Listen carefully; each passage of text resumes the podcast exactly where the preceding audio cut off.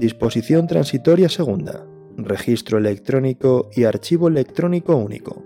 Mientras no entren en vigor las previsiones relativas al registro electrónico y el archivo electrónico único, en el ámbito de la Administración General del Estado se aplicarán las siguientes reglas. A. Durante el primer año, tras la entrada en vigor de la ley, podrán mantenerse los registros y archivos existentes en el momento de la entrada en vigor de esta ley.